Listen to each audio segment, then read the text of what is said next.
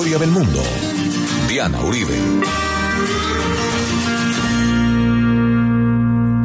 Buenas. Les invitamos a los oyentes de Caracol que quieran ponerse en contacto con los programas, llamar al 302-9559, 302-9559 entre semana, o escribir a info arroba la casa de la historia com, info arroba la casa de la historia com, o consultar nuestra página web www.lacasadelahistoria.com www.lacasadelahistoria.com y le recordamos a los oyentes que Caracol Radio y La Casa de la Historia son los canales oficiales del trabajo de historia del mundo, no hay otros. Hoy vamos a ver el triunfo de la revolución, la guerra civil y el fin de la Primera Guerra Mundial.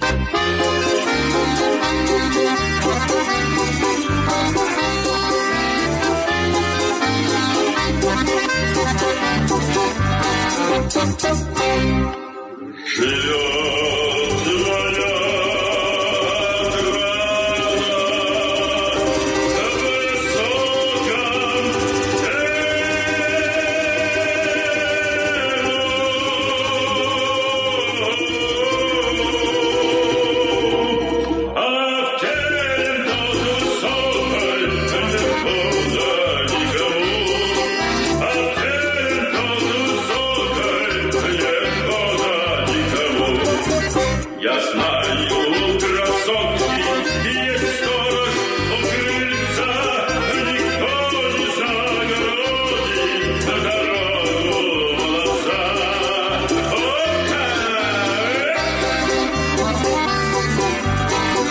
La vez pasada estábamos viendo los dramáticos acontecimientos que llevaron al triunfo de la revolución bolchevique y cómo esto alteraría el curso de la historia.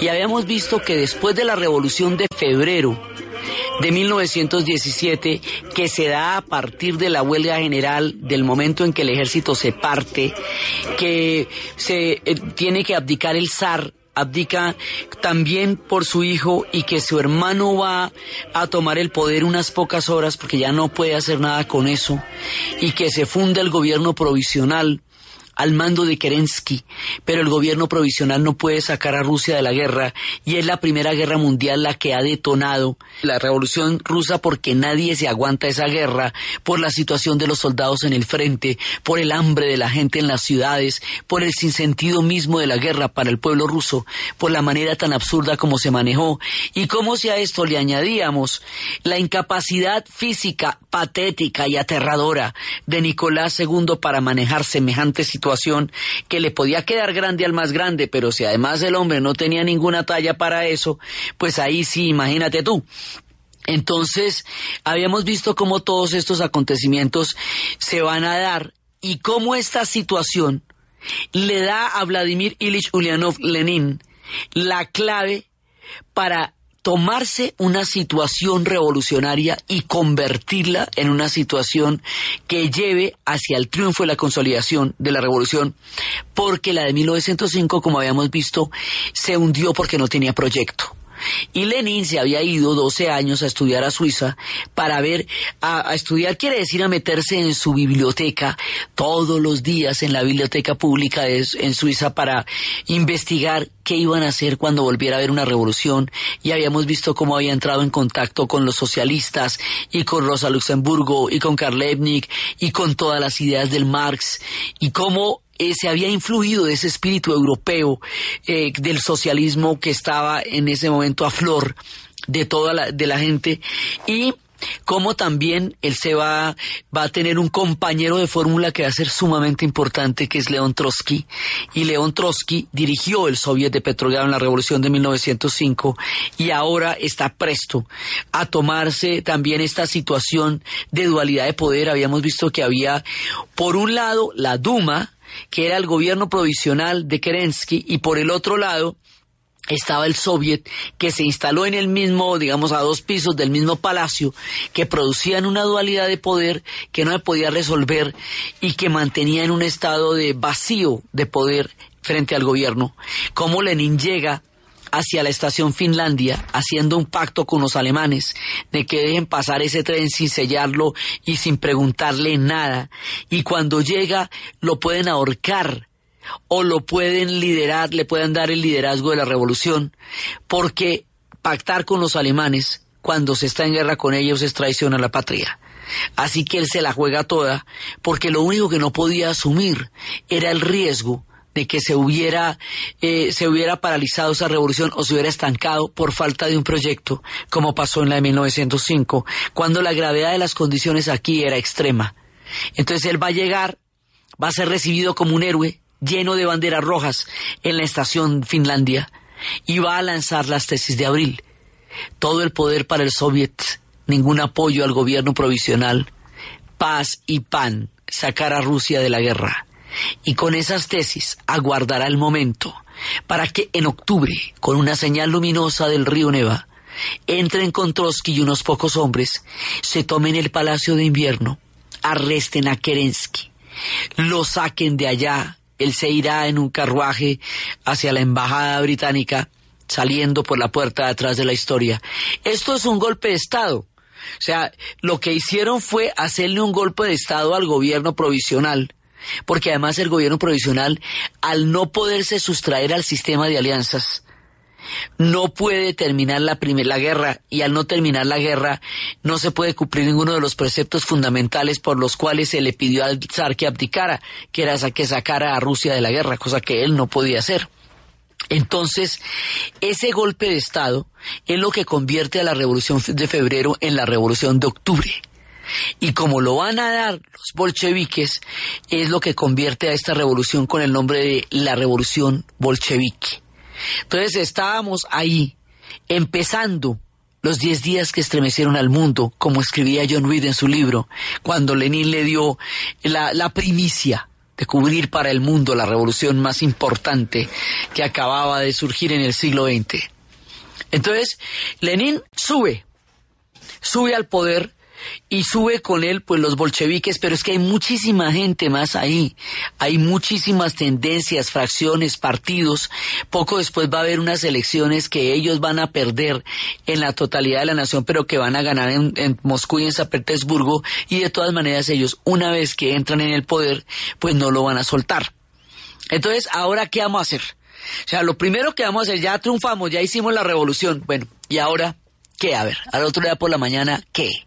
Entonces, lo primero que se va a hacer son, es la nacionalización de todo, de las industrias, de la tierra, de todo. Todo va a quedar ahora en manos del Estado porque hay que conjurar el hambre porque el hambre es una cosa realmente aterradora de lo que está produciendo todo el estallido social que llevó a la revolución. Pero, ahorita que aquí no se puede hacer ninguna revolución si estamos todavía en guerra con Alemania estar en guerra con Alemania es incompatible con hacer la revolución. Así que toca empezar a pactar la paz con Alemania.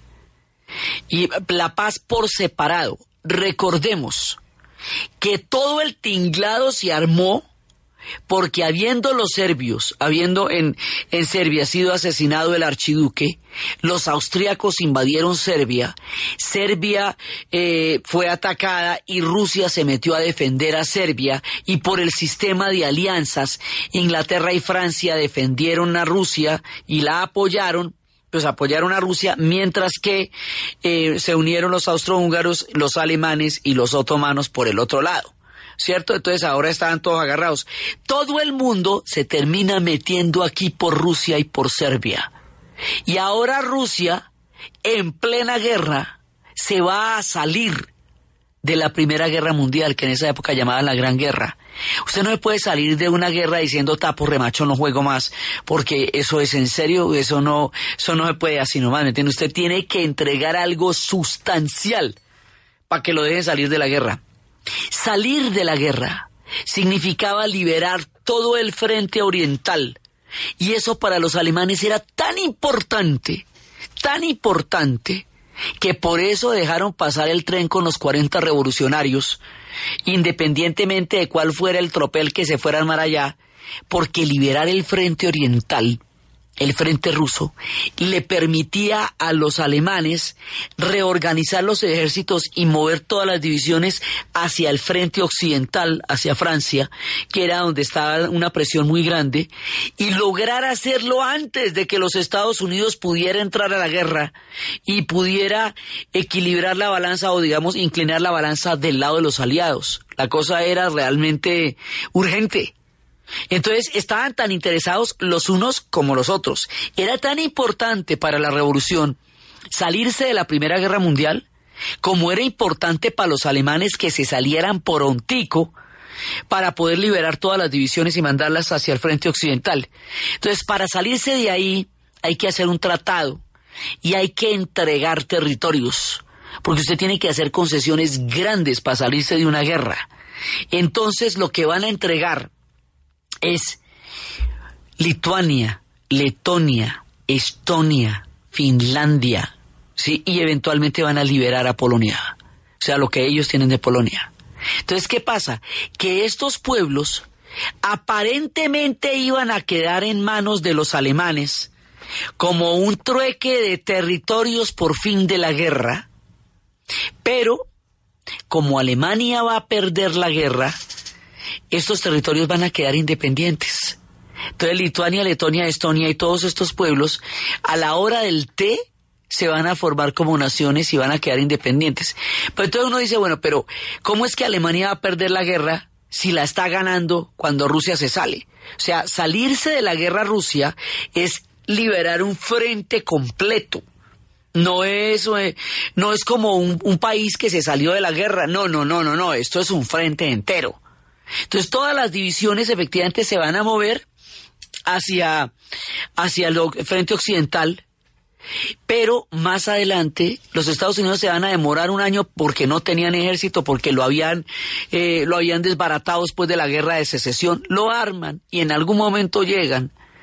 Y hay un punto en que los alemanes casi, casi, casi ganan la guerra porque tenían todas las divisiones libres, porque los Estados Unidos entraba lentamente y después se inclina la balanza y pero no se inclina así dramáticamente como va a pasar en la, en la Segunda Guerra Mundial donde la entrada de los Estados Unidos va a ser una diferencia contundente. Aquí hay una, hay una ventaja, pero no es realmente aplastante, porque los Estados Unidos en ese momento todavía no son el ejército que después serían. Están hasta ahora convirtiéndose en un ejército. Entonces, ¿qué pasa? Ahí es el momento en que dice, paremos esta guerra ya, y sobre todo los Estados Unidos va a presionar, paremos esta guerra, hagamos una, una paz sin vencedores, sentémonos a dialogar.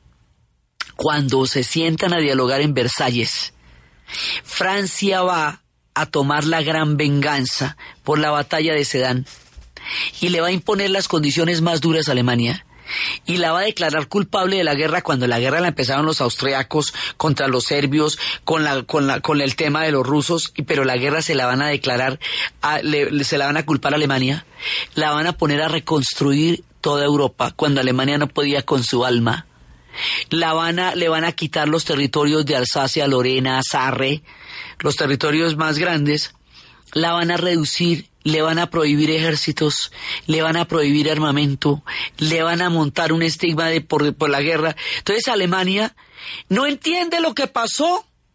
Si Alemania lo que iba a hacer era finiquitar una guerra que casi había ganado, y de pronto resulta que salía de verle a todo el mundo y Francia queda vencedora en los términos en que impuso el amnisticio. Inglaterra se quedó de brazos cruzados mientras Francia impuso las condiciones que quiso. Estados Unidos cuando vio eso dijo, no, pero a mí cómo me van a meter en una guerra para verlos es cómo se vengan los unos de los otros. Esto no es ni justo ni lo que habíamos dicho. Entonces aquí se va a hacerle el pacto de Versalles. Pero el pacto de Versalles es la humillación de Alemania. Es la humillación total de Alemania. y frente, los demás imperios se van a disolver, pero Alemania queda, Alemania queda llevadísima de ahí.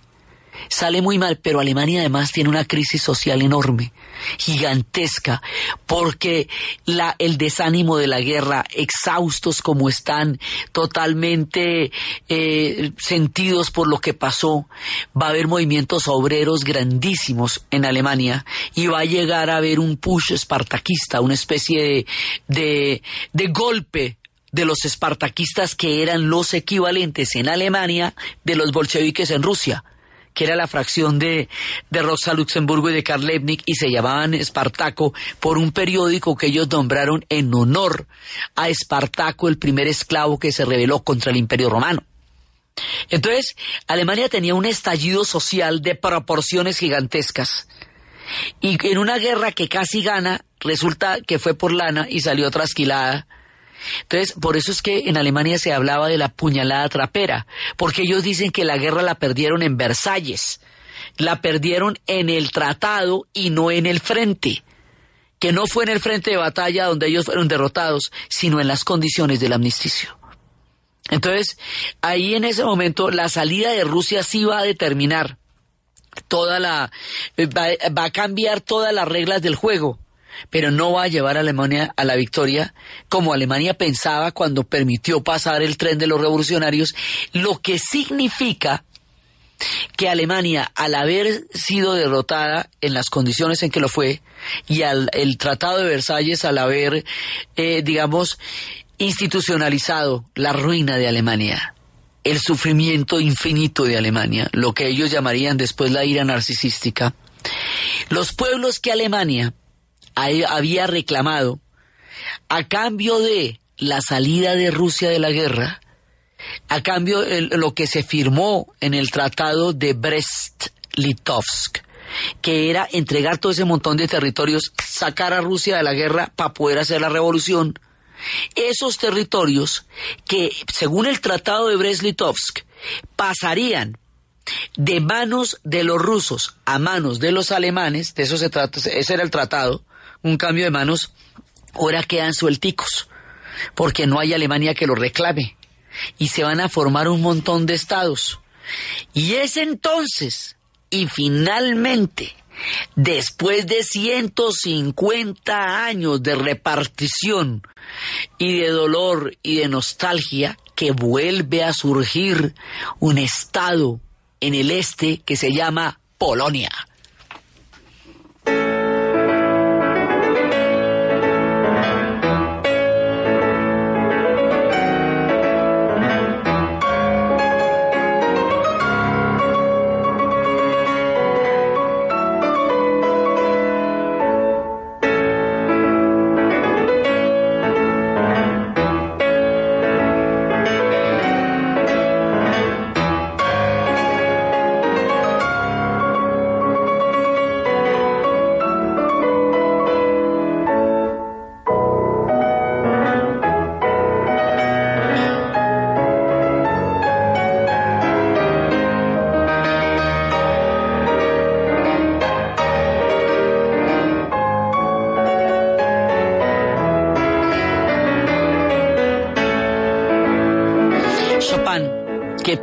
Había amado esta patria, deja en sus obras plasmado el espíritu de un pueblo tan sufrido como fueron los polacos y han sido, y han, han sido tanto en la historia. Ahora surgen Polonia. Entonces, ¿qué pasa? Los grandes imperios se derrumban. Por eso a esta época se le conoce como la caída de las águilas. Los Augsburgo, el imperio austrohúngaro, lo disuelven y lo vuelven dos países, Austria y Hungría, y le quitan un montón de territorios, al interior de los cuales van a nacer todos estos estados eslavos que estaban intentando nacer en las posprimerías y en la época de las guerras de los Balcanes y todo eso, van a poder salir todo este montón de estados y van a poderse escuchar por primera vez melodías que ahora sí tienen realmente todo el valor y todo el sentido de la creación de pueblos que por primera vez van a ser después de haber sido tanto tiempo parte de los imperios. Entonces van a salir todos estos pueblos, ahí van a surgir Polonia, Checoslovaquia, una federación que después un reino que luego va a ser una federación de los eslavos del sur que se va a hacer que se va a llamar Yugoslavia y con Checoslovaquia el sueño de Smetana va a concretarse en la formación de un Estado.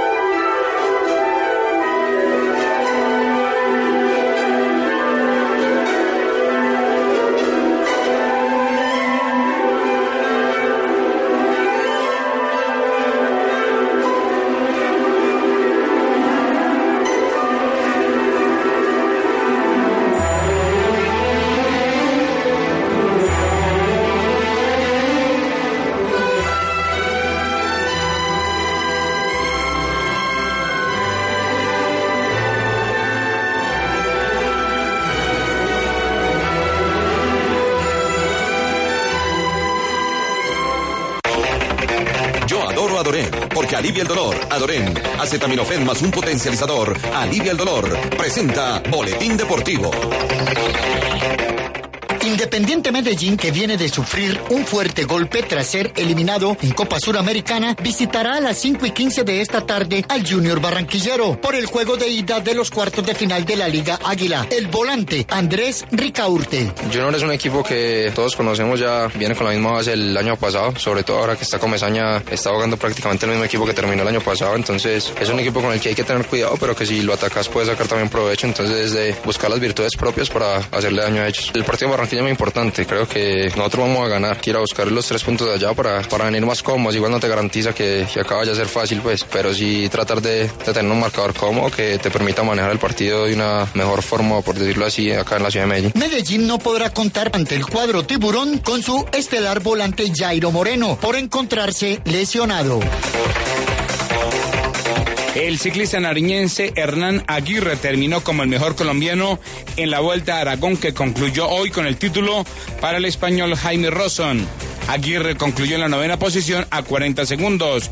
Mientras tanto, el cundinamarqués Germán Chávez terminó 13. Aguirre además ganó el título entre los jóvenes, seguido por Chávez. Por equipos, Manzana Postobón fue quinto, mientras que Coldeportes Enú concluyó en la séptima posición. El dato, Deportes Tolima solo suma una victoria en sus últimas siete visitas al Once Caldas. El resto, un empate y cinco derrotas. Hoy se enfrentan a las 7 y 30 de la noche por los cuartos de final de la Liga.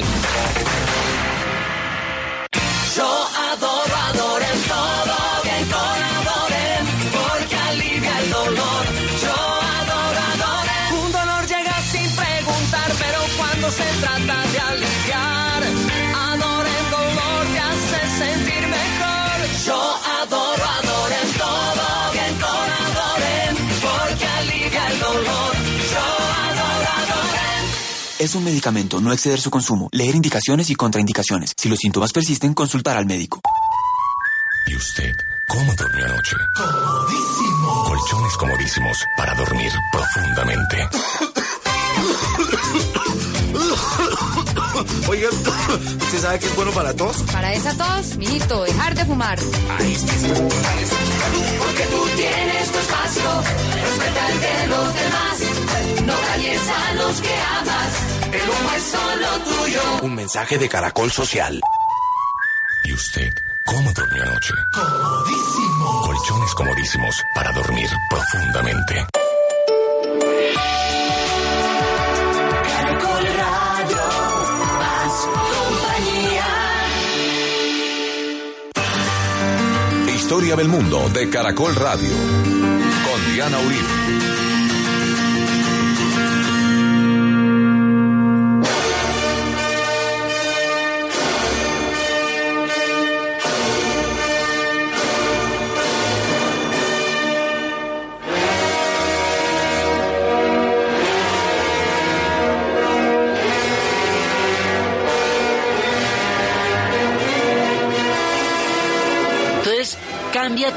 Europa. ¿Por qué los antiguos imperios ahora se van a convertir en estados nacionales? Del antiguo imperio austrohúngaro es donde va a salir todo este combo. Checoslovaquia es donde va a salir eh, los eslavos del sur, es donde va a salir Bulgaria, es donde va a salir Serbia, que era formada parte del imperio ruso, pero estaba bajo el yugo de los de los Augsburgo. Entonces salen un montón de estados nuevos y un estado tapón, Albania, y se reconfigura totalmente el mapa de la Europa central alrededor de la caída del imperio austrohúngaro.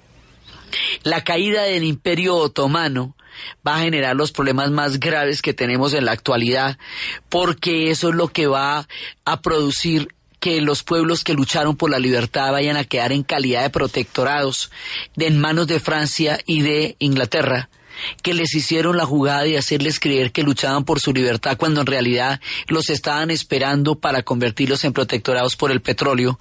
Y ahí nace una cantidad de, de grandes conflictos, el conflicto kurdo, el origen del conflicto árabe-israelí, porque ahí hay una doble promesa, el origen de muchos de los pueblos que hoy se debaten en la fuerza de la historia, se produce cuando cae el Imperio Otomano. Entonces todo eso eh, van a caer los Romanov, los Hohenstaufen en Alemania, los Augsburgo en Austria-Hungría, hasta la, la, última dinastía manchú va a caer en la China, va a caer todo el mundo. Y van a empezar unas jóvenes repúblicas, un experimento totalmente nuevo, frágil e incipiente. en las jóvenes repúblicas que van a surgir después de la, de la caída de las águilas, del fin de los imperios. Entonces, cuando ya se están formando todos estos, de pronto los europeos se pellizcan y dicen, brutos, estalló una revolución en Rusia, una revolución obrera, y eso hay que impedirlo porque esa revolución es un proyecto que en todas partes está. La revolución socialista era un proyecto internacionalista. La idea era que sobre la base de un discurso que privilegiaba la clase social frente al Estado nacional. Iban a encontrarse todos hermanos en el comunismo y no iban a distinguirse naciones frente a lo que iba a pasar.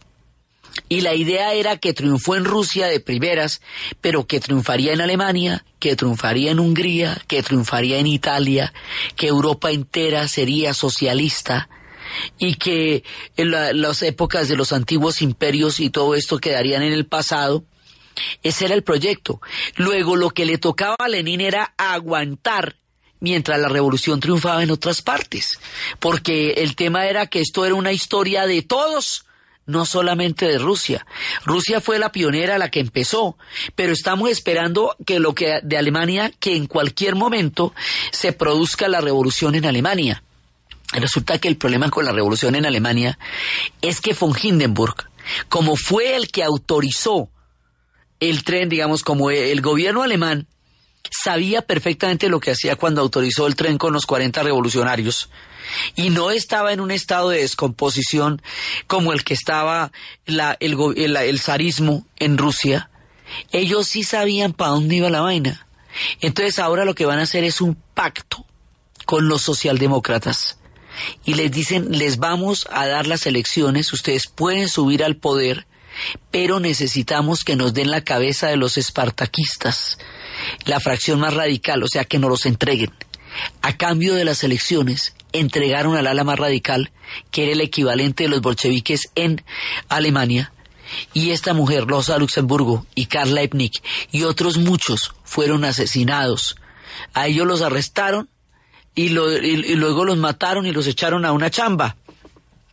Así termina la revolución en Alemania, que logró llegar a tener un soviet, que logró llegar a tener un montón de cosas y que se deshace en medio de, de, un pacto político y en medio de, todo lo que va a pasar en Alemania, los socialdemócratas que suben, que se habían, todo el mundo se había opuesto, ellos se habían opuesto a la guerra, Así que ellos no son los culpables de la guerra, pero son los que van a pagar los platos rotos. Entonces, cuando ellos suben, les toca toda la ruina de Alemania, la deuda increíble para pagar la reconstrucción europea, y les va a ir terriblemente mal. Y una oposición que hubiera podido identificar y realmente oponerse, pues, digamos, confrontar al, al fascismo que ya nacía, quedó eliminada cuando mataron a los espartaquistas. Y este giro de la historia haría que en un futuro muy próximo se fuera el nazismo y no el socialismo, lo que determinara el destino de Alemania y del mundo. Entonces todo el mundo está esperando la revolución. Entonces Lenin, ¿qué es lo que va a hacer? Lenin hace todas las nacionalizaciones. Lenin está esperando la revolución. Lenin saca a Rusia de la guerra y, diga, y se va presta a realizar todo el proyecto de una revolución. Cuando se van a poner en esas, cuando empiezan a buscar la forma de nacionalizar todo para poder distribuir la comida, para poder distribuir todo eso, para empezar a generar, además, hay momentos en que se necesitan generar excedentes porque ellos no tienen excedentes, ellos están muy pobres, muy empobrecidos. Entonces, al principio nacionaliza todo, luego produce una pequeña propiedad privada que se llama la, la, eh, NEP, que es la nueva política económica, tratando de, de, acelerar el paso de Rusia en el tiempo que no tuvo durante toda la época en que Europa realmente se modernizó y Rusia se quedó atrás en términos de reformas políticas.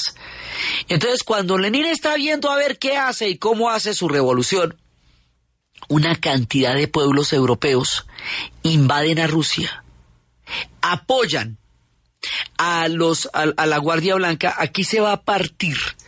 Digamos, Rusia va a entrar en una guerra civil. Esa guerra civil está compuesta por los cosacos, que fueron implacables, por todos los que apoyan al zarismo y están en contra de la revolución, que se llaman los guardias blancos, y por aquellos que están eh, defendiendo e imponiendo la revolución, que se llama el Ejército Rojo. El Ejército Rojo lo va a montar un intelectual tan capaz políticamente, tan inteligente y tan fuerte y tan, tan capaz de montar un ejército que se llama León Trotsky. Trotsky es importantísimo y lo vamos a nombrar mucho porque después lo van a intentar sacar de la historia, lo van a sacar de la historia, pero el hombre es, tiene un puesto muy importante en la revolución y entonces resulta que hay una, digamos, como un viejo, una vieja ley que dice que no se puede atacar un país en revolución porque el grado de adrenalina que la gente llega a tener para armar un lío de esos hace que no le tema a nada. De la misma manera que cuando intentaron atacar la revolución francesa, los mismos ejércitos europeos, todos contra la revolución francesa, el resultado de eso fue Napoleón Bonaparte cuando intentan atacar la revolución bolchevique, el resultado es el ejército rojo. Entonces lo que se va a formar es un ejército increíble que se va a enfrentar al ejército blanco y esto va a ser una época aterradora porque va a ser el terror blanco y también va a ser el terror rojo. Y hay un momento en que las potencias europeas que están invadiendo Rusia, incluida Polonia, todos ellos están esperando restaurar el zarismo. Restaurar el zarismo significa que con una sola persona de la familia Romanov que quede viva pueden restaurar la dinastía. Los Romanov habían sido llevados a Yekaterinburgo. Habíamos quedado la vez pasada en que los habíamos dejado para una finca donde estuvieran lejos de todos los acontecimientos, sin problema, sin mayor escama. ¿eh? Pero, y hasta ahí estaban, pues ellos tampoco notaban mucho la diferencia entre, entre cómo vivían allá o cómo vivían antes respecto a la, a la, a la política nacional, pero y no había necesidad de tocarlos teniendo en cuenta el simbolismo tan grande que significa el zar en, en lo que va a ser eh, todo el, el alba rusa. Entonces lo dejan así, sano, tranquilo. Pero cuando estalla la guerra civil, cuando se enfrentan los rojos y los blancos, y los blancos están apoyados por las potencias europeas en un intento por revertir la revolución bolchevique, y cuando la revolución bolchevique se tiene que defender de un ataque masivo y generalizado, pues un ataque tan grande, un solo miembro de la familia Romanov sería suficiente para restaurar el zarismo y echar atrás la revolución. Por eso no podía quedar nadie, ni el perro. Con uno que quedara le nombraban regente. Entonces, cuando las tropas del ejército, cuando los guardias blancos se van acercando a Yekaterinburgo, donde está el zar y su familia, toman la decisión de matar a la familia del zar. Entonces, el asesinato es brutal, porque les dicen que se vayan para el sótano porque están más seguros. Y cuando se van para el sótano, empiezan a dispararles en un cuarto cerrado y empiezan a matarlos a todos y lo rematan con bayoneta y van a matar a Nicolás, a Alejandra, al Zarevich, a todo el mundo lo van a matar y, y después van a llevarse los cuerpos, a uno los van a disolver en ácido, los van a enterrar por allá en otro lado y empieza todo el misterio sobre si alguien sobrevivió y sobre si Anastasia sobrevivió y que pasó una chica por Europa toda la vida diciendo que ella era Anastasia y el, el secreto mejor guardado era donde habían escondido los restos de la familia real. Y todo eso genera una gran leyenda que solamente se podrá develar en el curso de la historia cuando caiga la Unión Soviética y empiece la era de la perestroika y el glasnost y se puede averiguar dónde estaban enterrados. Pero durante los 70 años que la revolución soviética rigió los destinos de Rusia, eso fue uno de los secretos mejores guardados. Entonces, ahí, en la guerra civil y por la coyuntura de un apoyo masivo, pues de un apoyo de las potencias europeas y de los guardias blancos a una posible restauración del zarismo es que toman la decisión de matar al zar y a su familia para que no quede ninguno de los Romanov. Esa, digamos, ese es el momento, eso ya es en 1918 y la cosa se va a poner muy grave en ese momento y la guerra civil va a durar dos años. Entonces la guerra civil ahoga cualquier intento democrático porque es una situación de emergencia. O sea, usted va para un lado, pero la historia lo lleva para otro. Sí, usted va a hacer una revolución, la va a consolidar, tiene un poco de planes, voy a hacer esto, voy a hacer aquello, y de pronto se da cuenta que lo están atacando por todas partes.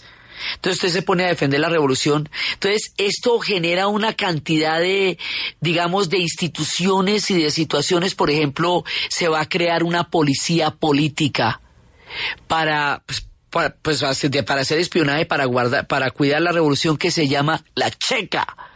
Y la va a crear un hombre que se llama Dzerzhinsky. La Checa después va a ser la NKVD y en el futuro la NKVD va a ser la KGB. Así que desde el principio aquí hay una, digamos, hay un, un otro estado de esos paralelos que había en la época del zarismo, pero este va a ser grandísimo. También hay otros que están creando, eh, se, se está creando una, una oposición para infiltrarla, para saber de una vez quiénes son los opositores. Eso se llama el fideicomiso. ¿sí? Entonces aquí hay una de espías y hay una de intrigas porque la revolución termina afectando de tal manera a todos los europeos que toda Europa se va a ver envuelta, se va a ver afectada. Antes Rusia se veía afectada por lo que pasara en Europa que si Napoleón, que si la Santa Alianza. To- Ahora Rusia, ahora Europa se va a ver profundamente afectada por lo que pasa en Rusia. Ahora Rusia manda la parada. Ahora es en Rusia donde la historia está cambiando. Ahora son los rusos los que están escribiendo la historia del siglo XX, cuando antes querían estar incluidos en Europa y ahora están alterando de una manera profunda los destinos europeos.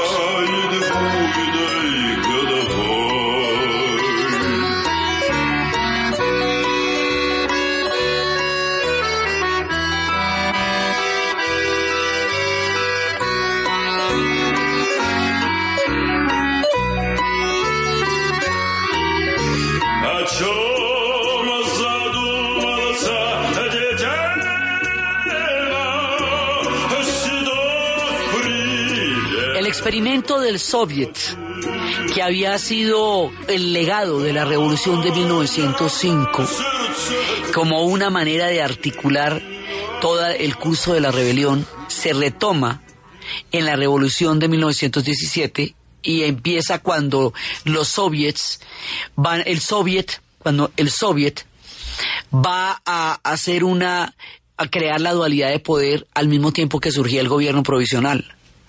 Entonces, cuando Lenin había dicho que ningún apoyo al gobierno pro- provisional y que todo el poder para el soviet, quiere decir además que ese soviet que se había montado con la abdicación del zar y tal, ese soviet ahora va a ser el mecanismo por el cual se va a regir la revolución que acaba de triunfar con, con, el, con la toma del Palacio de Invierno. Entonces se van a unir una cantidad de repúblicas que constituían lo que era el imperio ruso, pero ahora ya no van a ser un imperio, porque ya el tiempo de los imperios pasó. Ahora van a ser repúblicas.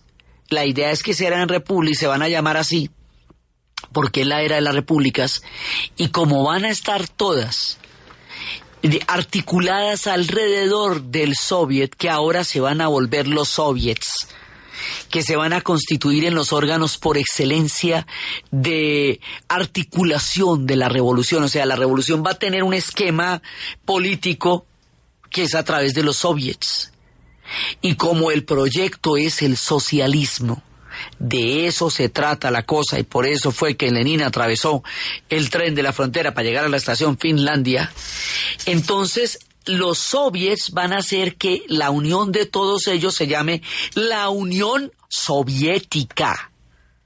Y como el experimento, digamos, el proyecto es socialista, entonces esto se va a llamar Unión de Repúblicas Soviéticas Socialistas.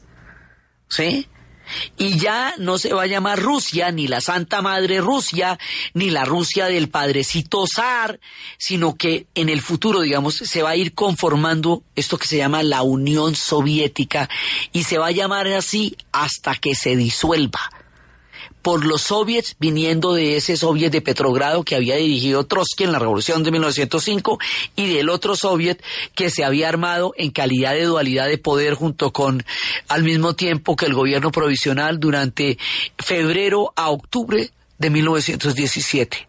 Entonces aquí ha cambiado todo.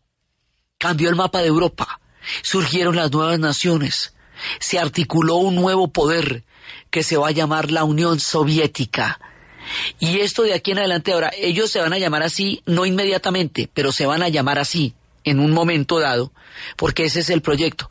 Y apure que estamos esperando que triunfe la revolución en todas partes, porque esto está muy tenaz, o sea, con toda la, la guerra civil, la presión de la guerra civil encima, el hambre, la generación de excedentes, la necesidad de, de llevar esa economía a un rumbo que pueda solucionar el tema de los alimentos, el no saber qué hacer con los campesinos, porque esta era una revolución obrera y los campesinos pues no tenían mucho papel en una revolución obrera, entonces ahí tocaba eh, tratar de colectivizarlos, mejor dicho, mire, nada de esto se ha hecho nunca. Los rusos se lo tienen que inventar, se lo inventan de acuerdo con su propia tradición y no, no tienen sino ese modelo, es su propio modelo el que ellos van a tener y nada que me triunfa la revolución en el otro lado. ¿Y qué hubo? ¿Qué, qué pasó con Alemania? Nada, los mataron a todos. Bueno, entonces ahora vamos con Hungría. Y entonces resulta que los húngaros se vienen, los consejos obreros de Panecoec, se vienen contra, eh, se van a venir para buscar, juntarse con el ejército rojo y en la mitad el ejército, el antiguo ejército que quedaba de lo, de lo que era Austria-Hungría no les permite que se junten y la revolución húngara no va a triunfar. Entonces, al no triunfar la revolución húngara, bueno, seguimos esperando. Italia. En Italia la revolución va a ser lo suficientemente fuerte para asustar a los terratenientes y a la burguesía, pero no tanto como para tomarse el poder. Entonces, en Italia tampoco va a triunfar. Y esta gente espere y espere y espere a resolver la guerra civil, a que estallen las revoluciones en alguna parte para que los puedan apoyar. Y nada de eso va a pasar, porque la historia es muy impredecible. Entonces, las cosas que estábamos esperando que pasaran, los planes hacia donde íbamos no se van a cumplir de esa manera. Rusia va a quedar exhausta entre la Primera Guerra Mundial y la Guerra Civil. La mano de muertos que va a tener Rusia, ella como siempre pone unas cifras altísimas, son casi el número de personas que murieron en toda la Primera Guerra Mundial, son casi 14 millones de personas que van a morir entre una cosa y otra, y Rusia va a quedar exhausta y va a estar haciendo una revolución, y todo eso le va a tocar decidirlo a Lenin, a Lenin junto con Trotsky en la primera parte de la revolución. Entonces, ellos tratan por todos los medios de aguantar, de aguantar lo que se pueda. Finalmente van a ganar la guerra civil. Finalmente van a derrotar a los cosacos, que fueron los que más se les opusieron. Finalmente van a lograr sacar a todas las potencias europeas que los invadieron, finalmente van a consolidar la revolución y finalmente la van a llevar a, a- la viabilidad y al término. Pero ya les va a costar todo el debate, la pluralidad que hubieran podido tener, las distintas tendencias que hubieran podido florecer al interior de la revolución. La revolución que surge después de la guerra civil ya es una revolución terriblemente endurecida, autócrata fuerte, con un poder que ahora vamos a llamar la dictadura del proletariado, porque es la imposición de este partido bolchevique que se había tomado el Palacio de Invierno, que había liderado la revolución y que ahora había ganado la guerra civil. Entonces, esto le da a la revolución un carácter muy distinto al que hubiera tenido si no les hubiera tocado semejante historia tan brava que fue la guerra civil. Y como no va a triunfar en Alemania, las tesis de Rosa Luxemburgo y de Karl Liebknecht, que diferían de la idea de una dictadura del proletariado, pues no van a triunfar. Las tesis de Panecoec de los consejos obreros, pues tampoco van a triunfar, porque la, húngara no va a triunfar. Por no va a triunfar ninguna otra. Y como no va a triunfar ninguna otra, no sabemos cómo hubiera sido si otros hubieran triunfado. Como el cuento no lo van a poder echar ninguno o na- nadie más, pues no sabemos cómo era el cuento si el cuento lo hubiera echado otro. El caso es que ganó en la Unión Soviética. El caso es que triunfó la rusa. Y así fue. Que hubiera podido ser de otra manera, bueno, mira tú, pero así fue. En el resto de Europa no va a triunfar. Luego Rusia va a quedar solita. Y cuando Rusia va a quedar solita con semejante experimento que ni siquiera sabemos ni cómo se hace ni para dónde va, a Lenin le van a pegar un tiro. Y no lo van a matar, pero lo van a dejar fuera de combate. De 1921 a 1924, cuando finalmente muere. Y eso va a generar un profundo vacío de poder. Porque él, él era el que tenía como la idea de para dónde iban y entonces ahora todos los demás van a ver cómo llenan ese vacío. La revolución va a tener muchísimos problemas y va a tener que enfrentar cosas increíbles. Y mientras la revolución está triunfando y mientras y a la vez está enfrentando tantos problemas, es la época de las vanguardias. Es la época cuando termina la Primera Guerra Mundial, los movimientos artísticos van a ser formidables, porque en el caso de Alemania y de Hungría son los que van a dar el testimonio del suicidio de la razón y van a mostrar a través del Dada y el surrealismo de qué tamaño fue la herida que Europa sufrió. En el caso de Rusia, van a empezar las grandes vanguardias.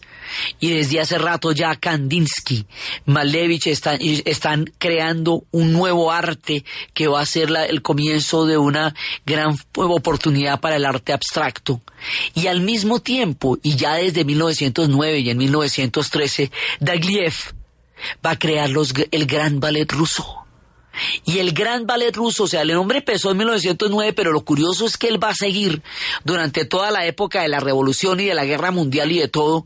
Y el ballet ruso va a ser una cosa increíble y van a empezar los rusos que son tan complejos, tan multifacéticos y tan impresionantes que mientras están haciendo una revolución colosal, también están haciendo una transformación en el arte, en la danza, en la música.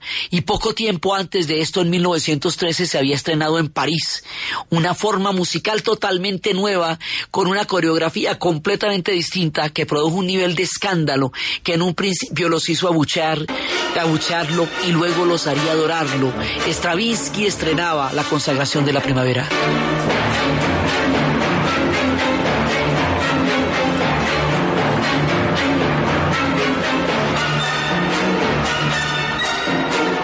Esto suscitó un escándalo increíble, increíble, porque era una forma totalmente distinta de escuchar la música, de hacer, de, de bailarla, de todo. Era, eran las vanguardias. Rusia estaba rompiendo con todos los modelos.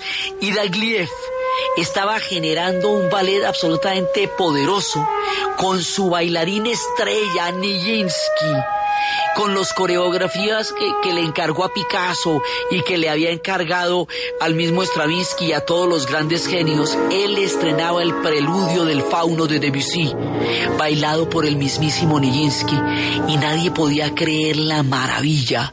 Y así empezó la gran leyenda del ballet ruso.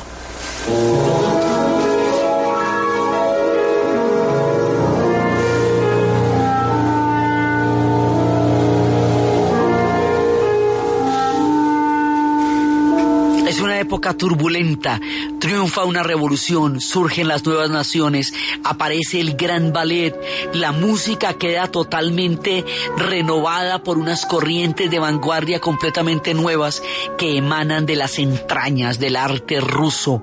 Entonces, desde los espacios de la joven revolución triunfante, de la guerra civil, del asesinato terrible de la familia del zar, de la nueva política económica, de Lenin tratando de sacar adelante una revolución, de Trotsky acompañándolo y creando el ejército rojo, del terror rojo y el terror blanco, de los cosacos enfrentados a los guardias rojos, de Nijinsky bailando el preludio del fauno, de Stravinsky estremeciendo a París y desde todas las vanguardias y todas las nuevas ideas que hacen ebullir la historia de una manera frenética en este comienzo de los años de la revolución en la narración de Ana Uribe, en la producción Jessy Rodríguez. Y para ustedes, feliz fin de semana.